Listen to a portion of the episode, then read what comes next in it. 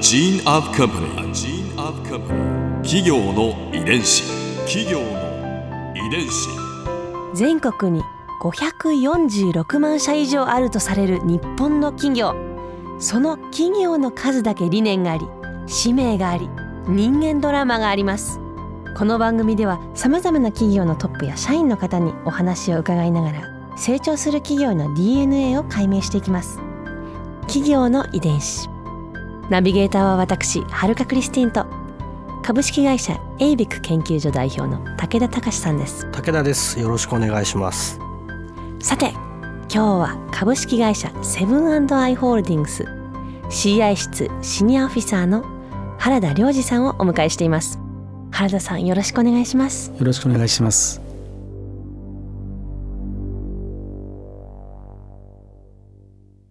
原田さんはそごうに入社されたわけですね、そごうというのはどういう会社ですか？あのまあ歴史で言うと呉服店から始まってますから、はい、場所はどちらで？奈良で創業してでその後大阪に本店を設けて、はい、で今の百貨店というもともとは物々交換になったものが、まあ、呉服店というのはあの小札で販売するっていうその今でいう定価販売っていうのをもともと初めてやったのがその呉服店だったんですね。だからどのお客様に対しても同じ値段で販売しますよと。昔はあの、はい、要するに誰に、ね、あのその人によって値段が違ってたんです。ただ商品にプライスカードがついてなかったんですけど、なんかものすごい時代ですね、うん、そうですよね。ねだ物々交換が少し少しあの進んだぐらいのところだったものを商品に値段をつけて販売する。誰にも同じ値段で販売しますよっていうのが百貨店というか呉服店の始まりだったんですね。当時として画期的ってことですよね。まあそうですね、はあ、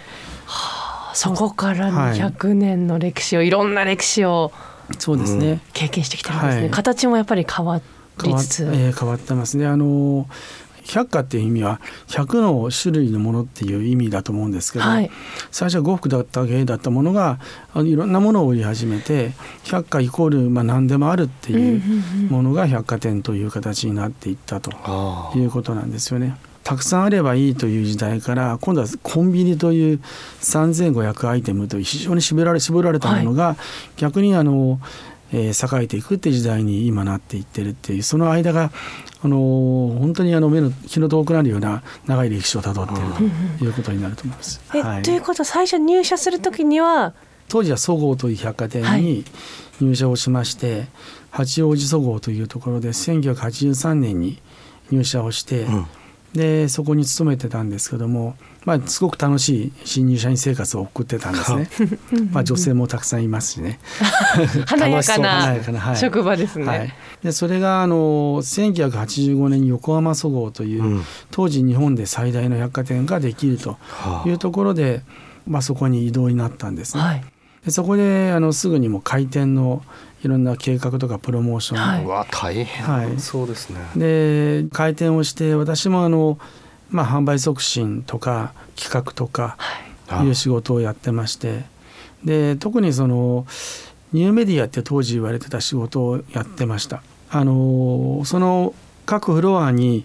ビデオテックス端末って要するに、えタッチパネルがあって、そこはあの情報が欲しい時はあの出力した紙が出てくるんですね。はい、でそれを店内に当時17台あったと思うんですけど私もまだ会社に入ってえー、1年ちょっとぐらいでしたんで、うん、あのまあ一番下っ端働きでやったことがあの、あの洗浄剤を持って画面の要するに霜を拭く毎日、で紙がなくなったらいけないんで紙を新しいものに交換する、はい、で電源も一気に入ればいいものを一個一個立ち上げていくっていうのをで横浜湖で当時地下2階から10階までありましてうわ一個一個。そうでエスカレーター開店まで動いてないんですよね、今とても無理です当時は若かったんで下からずっと歩きながら一個一個こう立ち上げていって、でそれではいメンテナンスを 気の遠くなるような。そうなんですよ。でそれでまあ2ついいことがあったんですけど、はい、あの私が毎日この鍵の束をじゃりじゃり持ちながらエスカレーターを上り下りしてるのを、はい、当時のあの販売促進の部長が見ていただいてあの原田頑張ってるからあのいい仕事を今度やらせてやるよって言われて、うん、それが次にやったのがあの要するに広報っていうパブリシティ、はい、マスコミの方と対応していろんな取材していただくっていうのが一つともう一つプライベートでいいことだったのが、えー、当時美術館にもその端末があってで総合美術館ってあの日本で最初のちゃんとした美術館だったんですね。はい、そこに学芸員がいてでその学芸員のことをいろんな情報交換をしながらあのそこに出すあの美術館情報を出してたんですね。はい、で私がこう画面付近に行くと必ず出てきてくれて、うん、挨拶をしていってでそれでその10か月後ぐらい私の妻になりました。あすごい素敵な出会いもあり、よかったですね、八王子から横浜に来て、まあ、ね。はい。なんで私は横浜そごうのお店の中の社内結婚の第1号だったんです、ね、あそうなんですね、はい。企業の遺伝子でそこからセブンアイ・ホールディングスにはどうやってそれでまずはあのそういうことをやりながら、えー、横浜そごうに20年いたんですけど、はい、でその20年の、えー、ですから1985年から、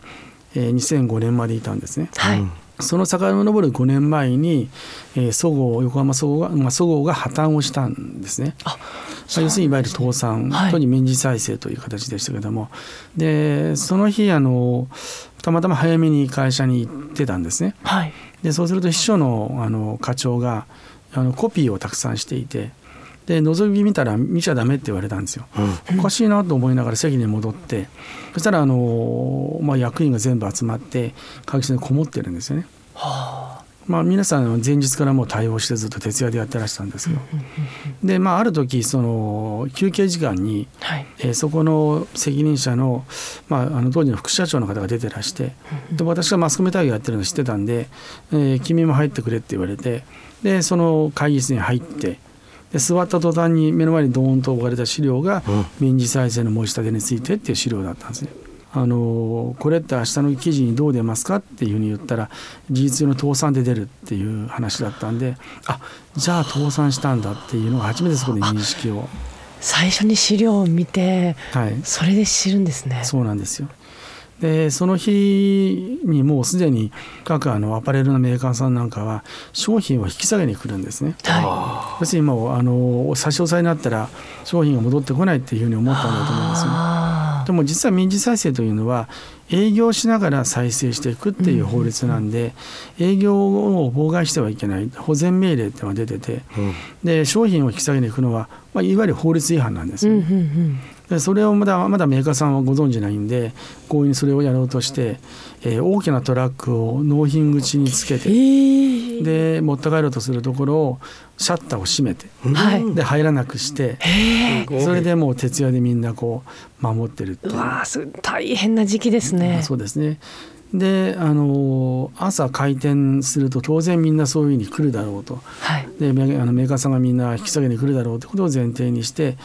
あのみんなであのいろんな作戦を練ったんですけど、うん、一番分かりやすいのはあのもう営業時間中でお客さんいるわけですよね。はい、でその時にもうあのまずはその販売員の女性に私たちの商品を持っていかないっていうふうに叫ばせるっていう,、それでもひるまないところは手つないでバリケードにしてでそれで持っていかせないです。そんな光景があったんですけど営業中ですもんね。そう営業時間中なんですよ。へえそもそも春菜さんは今現在はセブンアイ・ホールディングスのお勤めなんですよね、はい、えそれはどういう会社なんですか？セブンアイというのは小売というあらゆる業態を持ってるグループだというふうに思っていただいていいと思うんです、はい、よくセブンイレブンとかはそうですね。一番あのセブンイレブンもそうですし、はい、イトーヨーカドーもありますし総合もあれば西武もありますしあのファミレスのデニーズもあります。それからあとバーニーズって少しあの、はい、上質な百貨店も同じグループですしあとはロフトもそうですね。あロフトもですか、あと赤ちゃん本舗も同じグループになってます。すごい全部がそのグループに、はい、数でいうとななんどれぐらいの？100社あの会社の数はあります。とんでもないビッグなグループですよね。ね私も全部覚えてないです。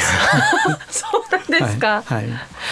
従業員数もほぼ30万人ぐらいっていう、はい、言ってますね。すごい。巨大な会社ですね。そうですね。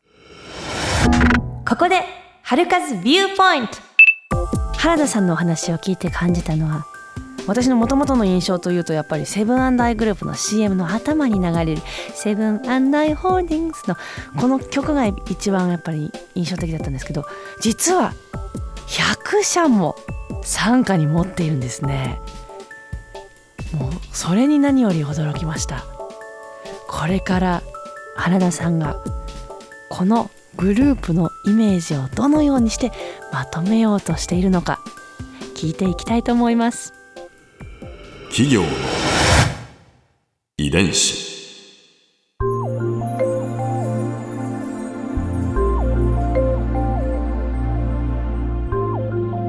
さてこの番組はポッドキャストでも聞くことができます。番組ウェブサイトにアクセスしてみてください。アドレスは www.jfn.co.jp スラッシュ KI です。それではまた来週お耳にかかりましょう。企業の遺伝子ナビゲーターは私、はるかクリスティンと株式会社エイベック研究所代表の武田隆でした。